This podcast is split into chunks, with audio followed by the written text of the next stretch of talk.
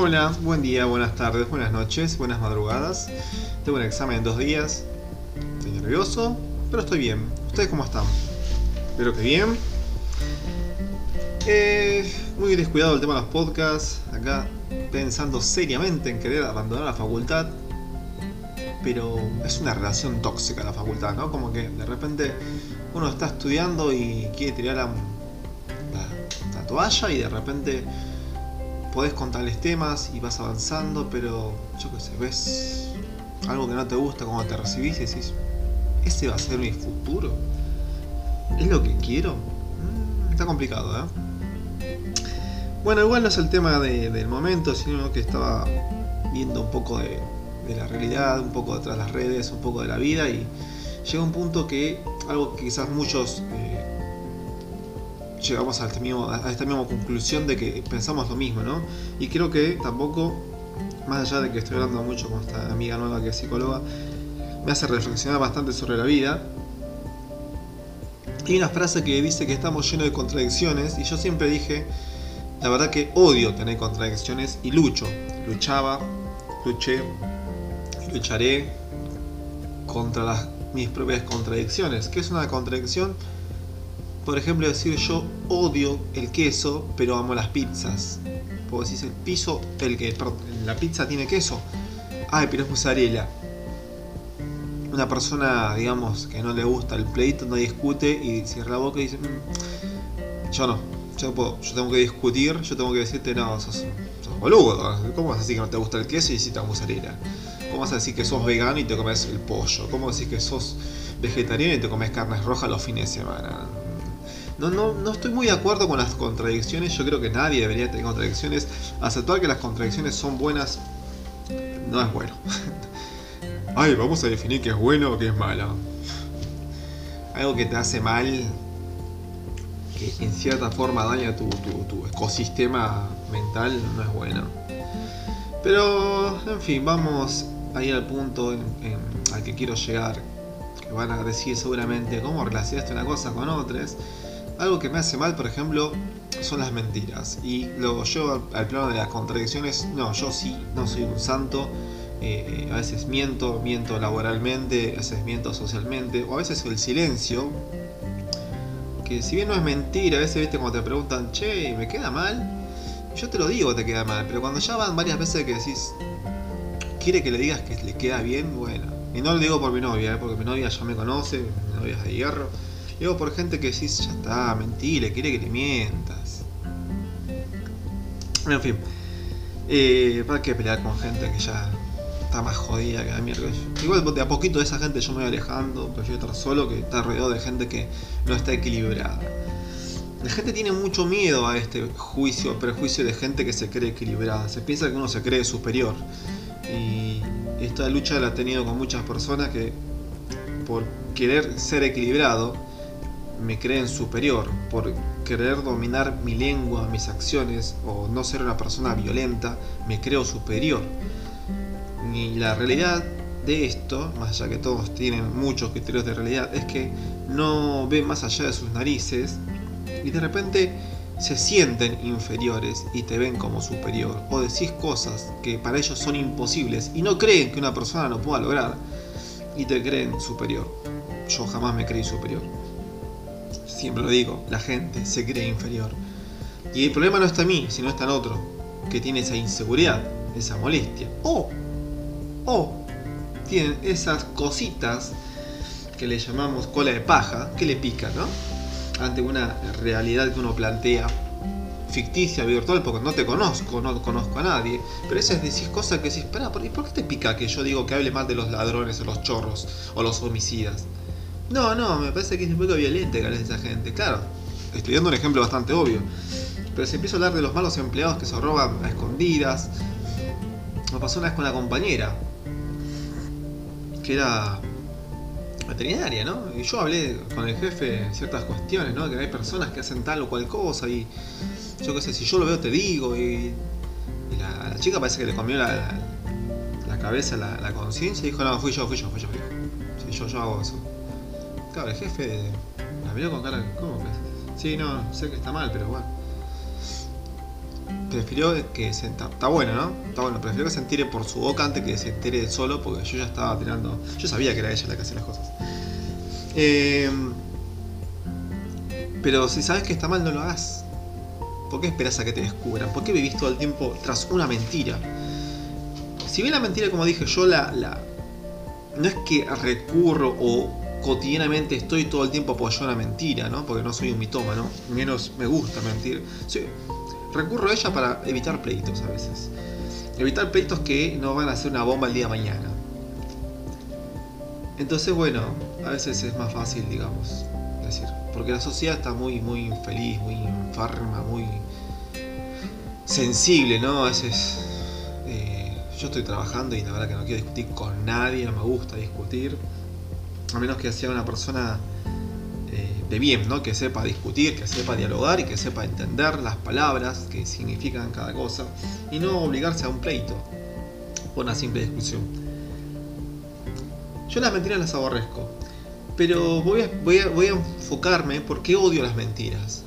No, no por el hecho de que esté mal las mentiras blancas o las mentiras negras o que tengas buenas ideas, sino porque odio esas mentiras de superioridad, en donde mentís porque te crees superior. Mentís porque crees que lo podés boludear al otro. Mentís porque sentís que de esa forma eh, vas a ganarle al otro. O te aprovechás ¿no? de, de, esta pobre persona, estas pobres personas que son más inocentes y creen de una forma más sencilla. Cosa que yo jamás me mofo, ¿no? Eh, por el simple hecho, vamos a un ejemplo, ¿no? Por ejemplo, hay gente que cree en el amor, ¿no? Y es virgen en el amor y de repente está que se cree que le dijeron tal cosa. Primero que nada, creerle lo que te dicen es mentira es, una falacia creer que alguien te promete el, oro, el moro y de repente vos tenés que, que creerle. O empezar a obedecer criterios de, noviazgo que no existen en esta vida, pero crees porque decís que el amor es lo más grande que hay. Yo me, compadezco un poco, ¿no? Porque hay gente que realmente ama y hace muchas cosas, pero no conoce que en este mundo hay maldad. Ahora, la gente forra, que por lo general lo hay, de repente elige esta gente inocente. No elige una gente como ellos, ¿no? Jamás van a elegir una persona como ellos que miente a su nivel o su, su conciencia. Porque sabe que van a perder. Busca mentirle a alguien que le pueden sacar provecho. Alguien que sea inocente. Y no, no va por un tema de edad, ¿no? Aunque sí, por lo general siempre eligen tipos más grandes, mujeres más grandes a chicos más jóvenes para hacer uso y abuso de su madurez.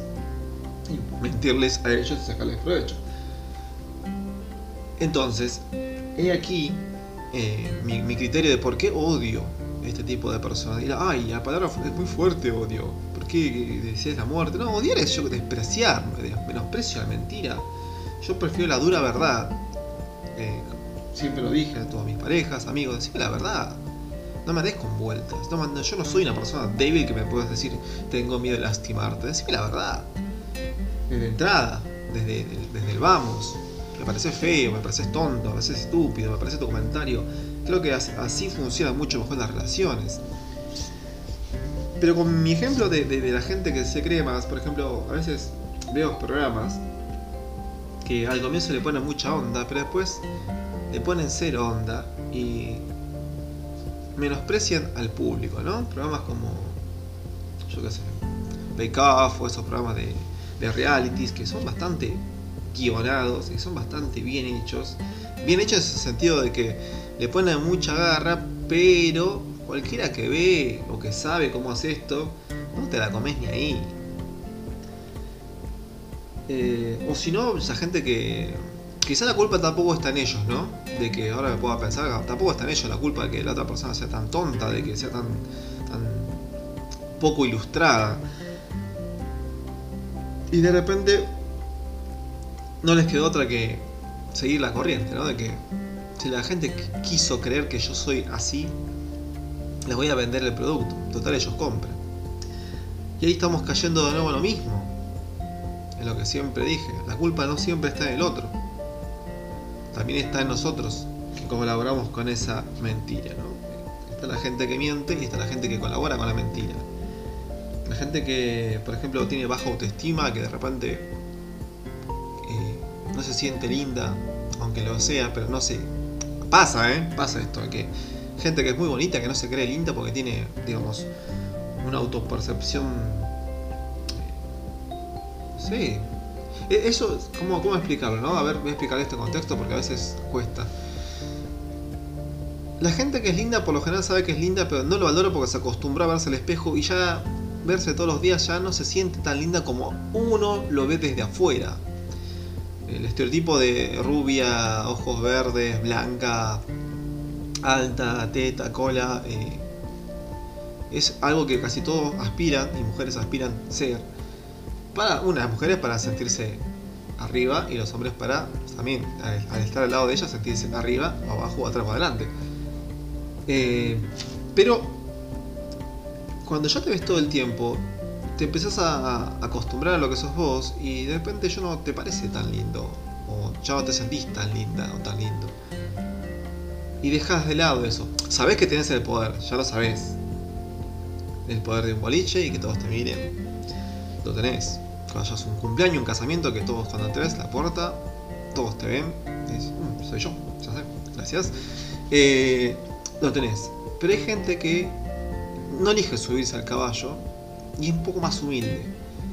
Y es acá lo que entra el criterio un poco de los límites, ¿no? El, no crece tanto y el no crece tampoco.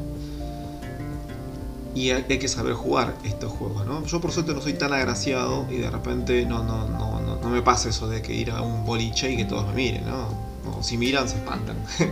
Pero el punto acá es que eh, hay gente que colabora con esta mentira, por ejemplo, los, feitos, ¿no? Que a veces viene alguien y se enamora de vos y dice, de repente vos sos re bueno, y bueno, sos bueno, vos sos una porquería, pero como la otra persona ya creyó que sos lindo, bueno, empezás a, abusar de eso, ¿no? Y después está, bueno, ya la parte tóxica, donde empezás a, abusarte realmente de, de, la otra persona, te tiene alta estima, y empezás a sacarle provecho a esto.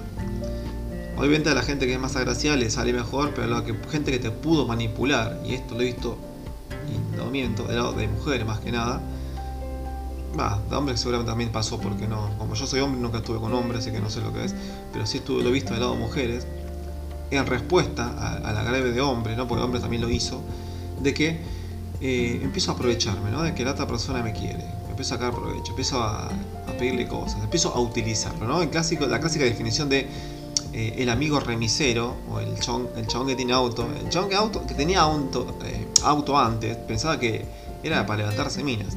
Hoy en día la chica se avivó y dice, no lo voy a querer nunca, este gordo papanata o este gil creído, el goma este que tiene un auto. Es mi amigo remisero, me lleva, me trae, le doy besito, caricia y después me voy. Eh, nunca vas a hacer nada. Y, hay gente que todavía eh, persiste en esta en esta cultura, ¿no? De que tengo el auto y voy a estar rodeado de minas. Quizás no se agarra la que él quiere, pero agarra las obras, porque a veces pasa, ¿no? Que no siempre tenemos lo que queremos y a veces persistís en ser remisero y ser amigo, pero bueno, es todo, todo un mundo de mentiras. Y es tan fácil por lo menos para mí, vivir en un mundo de realidades, de verdades, de cosas palpables, y a la vez es más tranquilo. La otra vez estaba escuchando una mujer que hacía ah, este podcast, lo prometí, todavía no lo hice.